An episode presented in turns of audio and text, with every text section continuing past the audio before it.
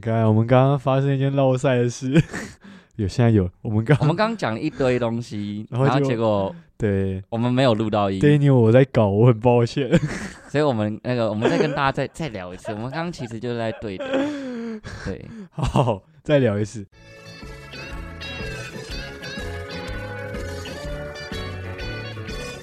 欢迎收听酒后心声， Drink and Talk，我是 Michael。我是 Daniel。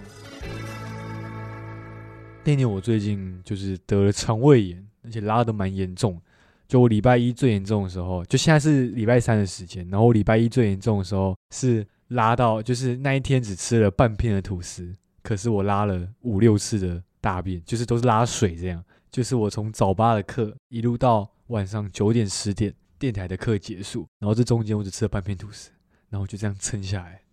对，有没有觉得？得哦我是一个生命斗士啊啊哦哎？呀，你这个是礼拜天才吃的，对对，那个算是我礼拜天的时候，就是因为那时候很饿的时候，大量吃了蛮多生鱼片跟生的东西，就是海嗯鲜、日日本海鲜、日式海鲜这样，所以就导致我我就是直接肠胃炎。但是我觉得它有可能是因为我当天礼拜天下午有去参加 TVBS 办的华文永续报道奖的颁奖典礼，嗯，然后那边冷气又开很冷，因为摄影棚嘛，冷气都超冷，然后就只有穿一件短袖的衬衫，然后配一件西装长裤，就这样进去里面待四个小时。所以我觉得有可能是被里面的冷气冷到之后，空腹吃大量的生鲜的东西，就导致我肠胃炎这样。受不了。对，而且撇除这一次，我在前一次得肠胃炎也是因为生鱼片的关系。哦，那时候我记得是跟我女朋友去吃藏寿司，嗯那时候也是很开心的，从那个海滩玩完回来，小时候很饿，就去吃藏寿司。然后结果呢，吃到后面就觉得、嗯肚子怪怪的，就先在藏寿司的厕所那边先拉了一次，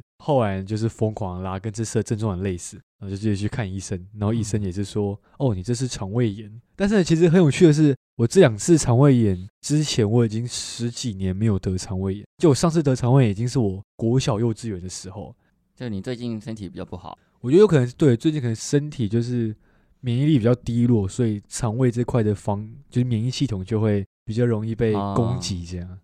没事啊，这个就是一阵一阵的。对说对不定你这两次得完之后，你又十年得不了肠胃炎。哦，没有，我觉得我这十年内应该不会再去吃日式海鲜了。 哦，对我有发这很哦可个，惜耶，哪有人十年不吃海鲜？但其实会有阴影诶，欸讲认真的，真因的为吗？像我第一次就是上一次得肠胃炎吃海鲜之后，撇除我在日本吃又吃了一次海鲜嗯之外，我这中间其实没有再吃什么海鲜、哦啊。再来就是我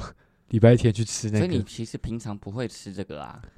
应该说，我平常很爱吃，嗯，我之前是很爱吃，但是因为上次肠胃炎的经验告诉我，这东西我好像要少碰不吃得，对，它算是有点造成我一个阴影的，哦，对，啊所那以就少吃啊，少吃啊！你最近反正你也不能吃，对啊，我最近跟吐司为伍啊， 你就乖乖吃一些清淡的东西吧，对啊，我觉得要养一嗯下身体啊，好好的休息。对，好，那我们今天呢要讲的呢，就是算是蛮多可能很爱喝酒的人会遇到的问题，就会觉得说，哎，怎么一阵子喝酒，我的酒量就会变差？还有就是有些可能酒量很差的人，但他又想要跟大家一起喝酒，他就可能会想要练酒量，但是练酒量真的是有用的吗？这集我们就会解惑告诉大家。跟大家分享一下台湾人，你知道台湾人常都会喜欢，就是老一辈都会都会说，哎、年轻人就是要多喝一点，啊，对对 对对，年轻少年郎， 对卡济，笑脸郎没有人在躲酒的 对，啊，阿林卡济，你后摆哦，酒量就会变卡多就好的。对对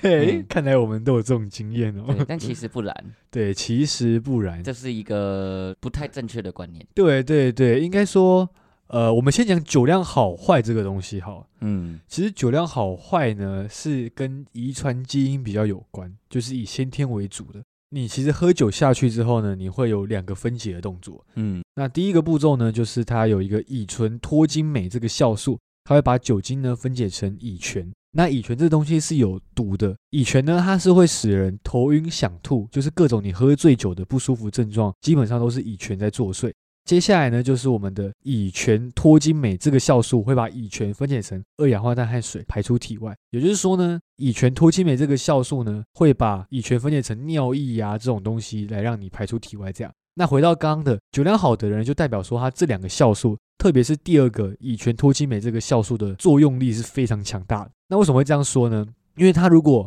很快就可以把乙醛给代谢掉的话，代表他不会有那些不舒服的症状。所以他就可以一直喝、一直喝、一直喝，永无止境的喝酒。所以这就是它一个原理的所在。所以这其实是你取决于你个人的代谢能力到底是好还是不好。对对对，也是取决于你这个酵素的作用力到底是高还是低这样。嗯，那酒量不好的人，当然就是他的乙醛多精酶这个酵素是很作用力是很低的，所以很多人可能他喝个半杯或者喝个一杯，他就不行了，就是他的乙醛多精酶根本没有在帮他分解乙醛这个东西，所以导致说他可能喝很少的酒，他就觉得不舒服。哦，那那那如果说今天是脸红，嗯，但是台湾人很容易就是你知道喝酒会脸红，对而且有对，些人是你知道会红的像关关公对真对，的是非常红，而且有些人可能喝个一杯半杯，他的脸整个就会红起来。对对对，之前有听有些人说喝酒脸红是代表代谢好，就是是一个很好的反应。哦，其实是其相反，，对，其实大错特错的。喝酒脸红，其实它是一个算是警告的警讯，就是它是告诉你说不能再喝下去了。因为有个研究指出，喝酒是会脸红的人，如果你每天就是持续有在喝酒的话，你罹患食道癌的几率是高达不喝酒的五十倍。也就是蛮高说，的哦，你喝酒脸红，代表是说你比一般人得病的几率是要高很多的。因为我我记得这个是你身体里面缺乏了某一种可以代谢酒精的酵素。对对对对对，所以导致说你的脸会特别的红。对对，所以其实是很不好，因为像我身边我们都朋友喝酒也都是很容易脸红。对，其实这样代表说你的身体是有缺陷的，对对你对是不适合喝酒的。对，而且其实通常喝酒很容易脸红的人，都有一个特征，就是他的酒量都不怎么好。是吗？我遇到的朋友是都是这样啦，我其实没有印象，我我没有在，哦对我我好像没有在关注。因为像呃，我有个朋友他是本来喝，就是他现在喝酒也是脸都会很红，嗯然后他一开始酒量也是很差，他到后来呢，就是最近他的酒量就变超好。有些人可能说，诶，他这喝酒酒量好是不是练出来的？其实不是，酒量是不太能练出来的。他会有个酒量可以练出来的错觉呢，是因为你的神经系统已经对喝醉的反应麻痹了。他如果一直喝，一直喝，每天一直喝，一直喝，一直喝，把自己一直喝醉，喝到最后他就不太会感觉到醉，因为他的神经系统已经彻底的麻痹。其实你是醉的，对，但是你的神经系统已经麻痹的关系，所以你反映出来的你会结觉得果自己没有醉。对，这就好像嗯你可能第一次看安娜贝尔，你会觉得很恐怖嘛？你第一次看恐怖片，你可能对会对吓对到，但如果你每天在看，你持续了一两个月，你在看的时候，你还会觉得恐怖吗？你都会知道哪里会开始吓人。，对对对对对，这所以这就是一样的道理，就是你的酒量也是靠这样子才去麻痹你的神经系统。哦，难怪其实我有时候觉得说，因为其实我还算是一个不算经常性喝酒，但嗯频率蛮高的。嗯，其实我觉得我这样长期有在这样喝这样喝，但是我也不会觉得说酒量好像特别好，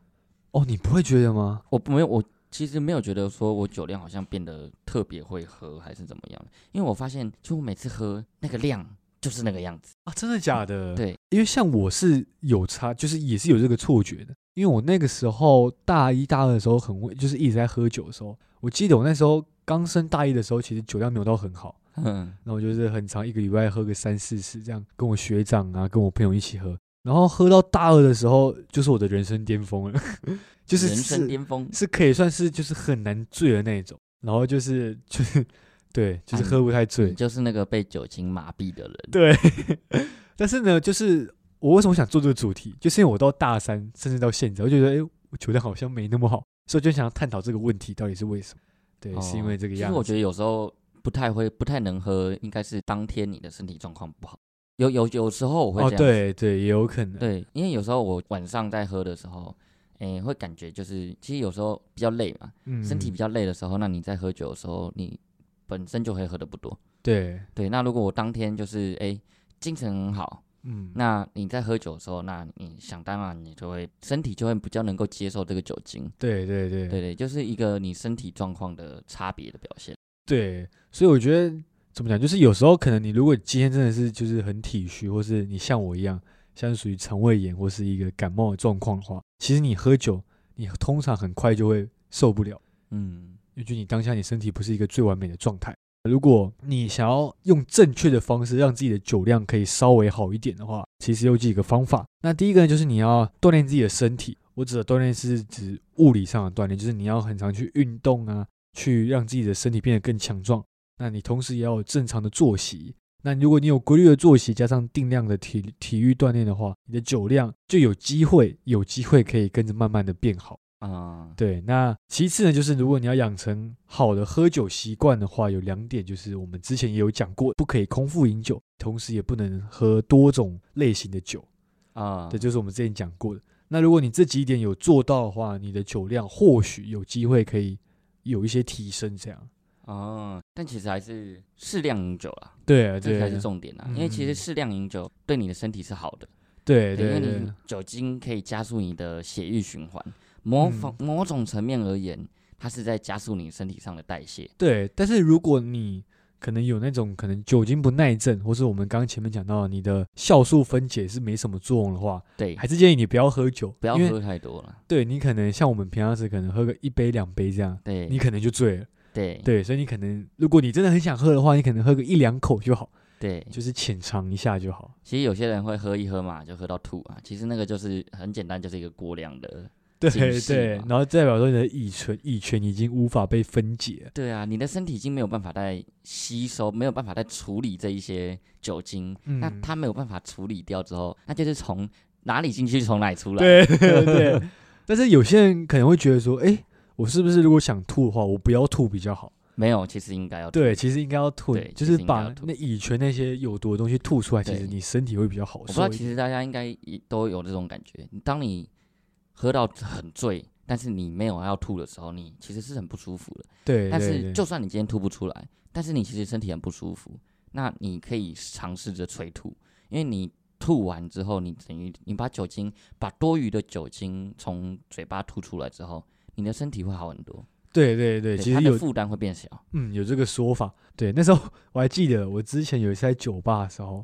就是我学长那时候前面请我喝了好几杯那种很浓，可能一杯调酒七八十帕那种。嗯这么高、对，，还有长岛冰茶特调版。什么是特调版？就是特浓的那种。哦、然后那时候我记得我就喝完这些，那时候我学长最后又请我喝一杯是，它是等于加生命之水啊、通灵水这种很高浓度的酒精加在里面，上面铺一层肉桂粉，然后点火，那个火烧就会起来烧起来，然后你就要去先去吸那个里面的气体，它、那个气体本身就已经很浓，然那后个是有酒精的，对是有酒精的，然后后面呢，它就是要你，因为那时候大家都在看嘛，就是。全场的焦点，所以呢，嗯就是你一定要喝吸完之后，要把那一杯很大一杯，就是那种调酒杯的大小，你要把那杯八九十趴的酒把它一直喝掉。那是 shot 吗？不是 shot，不是 shot，是它大啊是杯的哦、大杯的，就调酒杯那种那种大小。哦，然后呢，加上我前面喝那么多杯，我喝完那杯之后呢，我就觉得我已经不行了。然后那时候我就跟学长说：“哎、学长，我想吐，我是认真的想吐。”他那时候一开始还不让我走哦，他说：“你不要那边装啊，这样这样这样。”我说不行，我真的不行了。啊然后呢，我就我还记得、哦，我才我还没走出那个酒吧门口， 嗯， 在他门口先吐了一坨，然后吐完一坨之后呢，我又到他外面的厕所，哇，我跟那个马桶相处了两个小时吧，太夸张了吧？我就真跟的他假相的依为命，就是狂吐猛吐，然后吐到后面就在马桶上睡着 了。抱着马桶睡一晚。 嘿，然后我就想说，哎，要不是学长耽误了我，我嗯应该就不会吐在他店门口。哎呀，对，但是好险，我跟那个酒吧其实就是大家都算是蛮熟的，嗯，所以他也没算我清洁费啊，就是我就是跟他道歉什么什么，然后他就没有算我清洁费这样。哦对，但是反正这也是一个吐的刻骨铭心的记忆。这是一个，这是看你可以在马桶上面睡一整晚，蛮 。厉害的就想那时候超好笑的是，我其实睡马桶之前已经有一个人在那边先吐完，嗯，等于我是第二棒。所以其实蛮脏的了。对对，然后呢，我吐完之后大概是凌晨三四点吧，嗯，然后我另一个朋友他也被灌到受不了，他就去继续蹲那个马桶，等于我们是一个马桶接力赛的概念。大家轮流吐，轮 流吐。对，就是一棒、二棒、三棒这样。那时候我就有深刻的体悟，酒不是这样喝的。 啊、对，酒不是这样喝的啦。对，那是我喝的最最惨烈的一次吧。提醒大家适量饮酒啊，不要跟我们 Daniel 一样对对对，Daniel 现在也是适量饮酒了。啊适量饮酒啦。我们都过了那个疯狂饮酒的年纪了。对，其实我自己活到现在有个深刻的体悟，就我觉得你只要把自己行程排的够满，你其实就没有什么时间把自己喝到烂醉。对啊，因为像我们现在就是这样子。对，因为你如果把自己喝到烂醉，你隔天基本上就是你无法工作，或是无法无法上学，无真法的做真事。的，你看像我现在就是哎、平常几乎不会喝，对对，除非放假，隔天可能放假什么的，哎，晚上下班小酌。但是基本上现在放假也都很忙，啊，对，所以 所以其实你根本也就不会想要喝太多，因为你你你就会想到，哎，不行，我隔天还要早起啊，我现在在这边喝，对对，对而且 你重点是你喝酒，你又不能开车骑车，你一定是搭大众运输工具啊，嘛，对对对那对，你有时候喝到那种哎十二点、一点、两点，你们根本就没有捷运，你要怎么回去？只能花钱叫 Uber，花钱叫 Uber，你知道从 Uber 从信义区回我家是五百 块，五百块你可以喝两瓶生啤，对哎、就就别 喝哎、对对，所以基于以上 原因，所以我最近都喝很少。对， 除非你是像 Daniel 我还是大学生，就是学校旁边就有酒吧啊，你又刚好住在学校旁边，所以呢，你就可以这样喝。啊好好当大学生真好，对我也这不是去念大学啊、对，这是曾经的我，但现在的我已经不是住在学校附近，所以我也没有这个特权。对我还记得我 我搬到离学校比较远的地方之后，几次就是跟我朋友在酒吧喝酒，我喝完酒还要自己花十五分钟走回家，哎，十五分钟很近哎、很近欸吗？但你要想，很你近是哎在一个有点半醉的状态下，你要扛着你很疲惫的身躯，跟你有点醉的心理状态去走回家。但我觉得相对相对于我们来讲，你你只要你只要走回家就可以了，其实很近了，而且啊其，实、对啦，其实，因为因为我们这样，我我们是没办法用走的走回家，因为嗯太远了嘛。对对，如果是我以前还在大学的时候，十五分钟我会愿意走。哦，所以你以前大学你是住在学校附近吗？我我没有，我是我是住家里，但是因为其实我家骑摩托车到学校大概二十分钟，是没办法用走的走回家的那种。嗯哦骑车很快，但是没有办法用走的走回家。哦，对用走的可能就践行了啊。对，但是像现在来讲，基本上我们喝完就是我们当运动啊，代谢嘛。对对对，就走一下，顺便醒个酒。嗯嗯，对，其实这样我可以接受，所以十五分钟。嗯，所以现在喝酒其实尽量选择离家自己离家近。当，然离家近酒吧啊，哎，讲到这个，其实我家附近很多酒吧，这附近很多，这附近超对多，这附近其实很多。对，什么 Joyce Bar 啊，对啊，其或实是大安黎区、城啊什信么义，区、中正区、台北市这几个区酒吧很多。所以我家是天选之 地。你家 是酒吧集散地耶、哇哦，嗯，但我们可以哪一天那个，对我本来还啊你家想附说近，我本来想说这礼拜五我们可以一起约喝酒，也但是想可到我现在在肠胃炎，对不行啊，我觉得啊你再过个一两个礼拜，等你身体真的是完全恢复了，对对再对，再再再来。因为我刚刚 其实有看，又是其实我我本来这集是想要讲台虎精酿，嗯，但是我觉得好像没有没有赞助，纯讲台虎精酿好像有点有点怪，哦，因为它又不像台啤那些是有一些知识性可以讲，台虎如果讲起来就是有点是我介们绍有，介绍他们的酒这样。那我们有讲过精酿啤酒了吗？哎，还没有，还没嘛，对不对？之后可以我讲。一直记得我们好像之前一直说要讲，可是好像一直都没讲。对对对，好，我刚刚讲到台虎精酿嘛，所以我就去查了一下他们的官网，嗯然后就看他的错影视，嗯就看到西门町的那一家，嗯就，觉得哇哦，好高级，就是会让我很想要进去的感觉西门町那一家，但我现在比较喜欢信义区的。啊！真的吗？但新区我看很小哎、不是，你知道信义区它是店面小，但是它的它的重点是它整个外面是一个大广场，你可以在大广场上面随便找一个地方就坐但着。如果就下喝雨了？呢？它是百货公司，所以它是有屋檐，它有它啊有，骑楼。如果真的下雨的话，那你就是坐在骑楼。但是如果没下雨的话，你会看到很多人就是野餐垫什么就铺地上，然后哦真的哦就，就做了。那是我觉得这是两种不同的 style。呃，西门町那种就是纯很像纯酒吧的感纯觉，喝酒的酒吧，对对而且对是那种很安静的那种感觉。很安静哦。我上次去是这样子啊、哦，就不是错不错，可能会有什么哎驻唱啊，或者是什么哎，就反正就是那边比较安静，西门嗯町。然后信义区的话就是比较热闹，因为晚上时间大家就是都来喝酒，然后旁边会有那种驻街头艺人在那边嗯唱歌，然后就是人来人往的。对，我觉得这两种不同的 style，、哦，像我应该说我们学校附近的酒吧其实都很吵。嗯，因为都是学生嘛，嗯然后大家又喝很多酒，讲话超大声。我其实我大一大的时候我还觉得还好，我还可以接受，因为我自己也是很吵的那一个。嗯，然后到大三、大四就最近之后，发现因为我开始慢慢会品酒嘛，就我就觉得大家都好吵啊，就是我想要一个安静的空间喝的可酒不可。以安静一点？对对对，所以我最近就是不太喜欢去学校附近的酒吧。哦，对我最近都比较喜欢在家自己喝这样。我觉得就找个离家近，啊，对，其实我、对啊我现在住的地方，就我淡水住的地方，其实楼下有两家蛮有名的居酒屋。哦，居酒屋也可以。对，但是人就有个心理，我干嘛花那么多钱在我家楼下吃居酒屋？我我觉得这是个人理对念的问题。因为像像我就会觉得说，哎、我其实在家也可以自己自己买啤酒，然后呢自己做烧烤，自己拿来吃，这样、嗯我觉得那种干嘛花那么多钱我觉得在居酒屋是一个聊天的地方，也没有你也不要喝醉，你也可以吃东西跟朋友聊啊？对了，就是如果聊可能天朋友有些朋友可能不方便带到自己家的话，就是可以对在啊，哎、对耶，哎、你这样提醒了我一个，因为现在现在其实这个问题有点困扰我，嗯就是因为有些像我们电台嘛，可能或者我的朋友圈相对来说女性朋友都比较多，嗯，但因为现在是有女朋友的我呢，就不太能说哎、带女生来来自己家喝酒，那干好话像当然不行啊。对对对对对，所以呢 那当然时候不行啊之前就是一直约不成，就是因为这 样，但是我又不想去学校附近的酒吧，因为我觉得很吵，所以哦，说哎、居酒屋是个办法哦，不是因为本来居酒屋它就是你知道日本人本来就比较内敛，啊对，，日本人就比较内向一点，嗯所以我我觉得重点是居酒屋它本身就是一个交际的场所，对跟对酒吧跟酒吧不太一样。嗯，我觉嗯得跟酒吧就是跟朋友一群朋友去那边嗯聊喝天然后聊天，然后也可以也也可以认识新的朋友。但是我觉得居酒屋不是这种感觉，嗯嗯居酒屋就是单纯可能一两个朋友、两三个朋友，然后就到居酒屋就坐在那个位置上，然后嗯就点个几道炭烤，点个几杯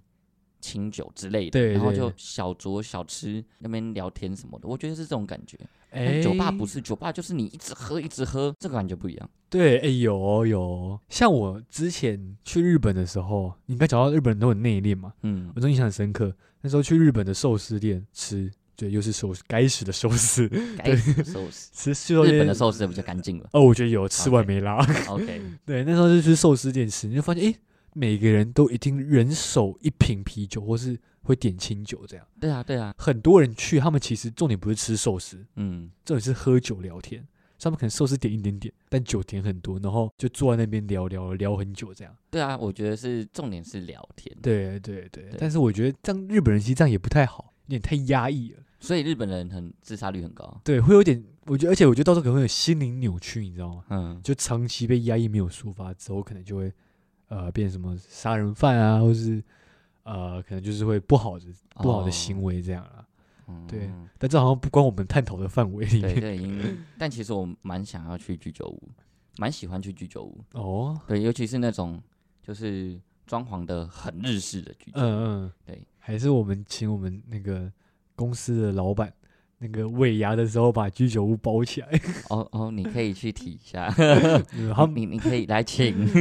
我相信他们会听这一集节目的。他们如果，please。如果有听到的话， 他嗯们就可能会采纳，哦，或是当面质问我说我提的什么鬼要 求。嗯，没关系，我家附近就有居酒屋，我们也可以去去、哦去吃吃看。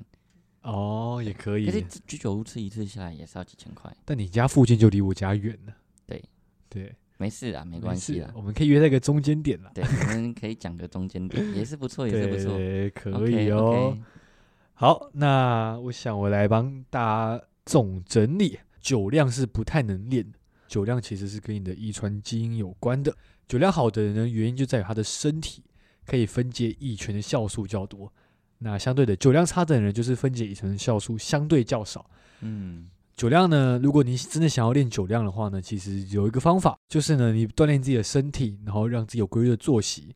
那再加上不要空腹饮酒，那不要同一时间混很多种酒，你的酒量就或许有机会可以做一些提升。这样，最后呢，就是喝酒脸红呢，不代表好，是代表你的代谢的某些酵素可能出了问题，或是呢发挥的效果不够好。导致讲你明白一点啊，你身体有缺陷。 对，哎、不能这样讲啦。对，反正就是喝酒脸红呢，不代表好，它是一个警告的警讯，就代表你不要喝太多酒的意思。对，那以上呢就是我们今天的分享。没有，我觉得我们是个健康清晰的节目啊，我们就是要警告这些人不要再喝了，喝少 一点。是啦， 但是对我怕有些人就是知道被讲自己身体缺陷，他可能会不太开心。对，因为毕竟我们新开了 FB 跟 IG 的账号，怕我们的那个留言被灌爆。哦，，对，我讲的是事实 啊。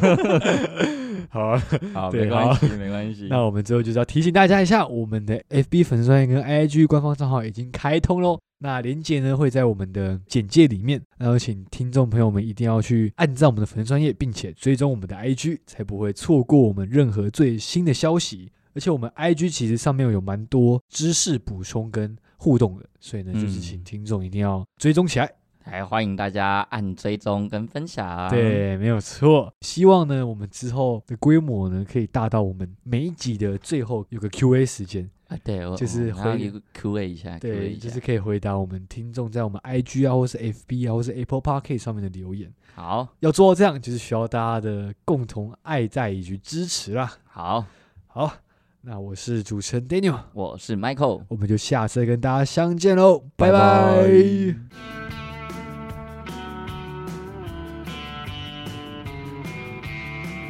提醒大家，酒后不开车，开车不喝酒，未满十八岁禁止饮酒哦。酒后心生关心您。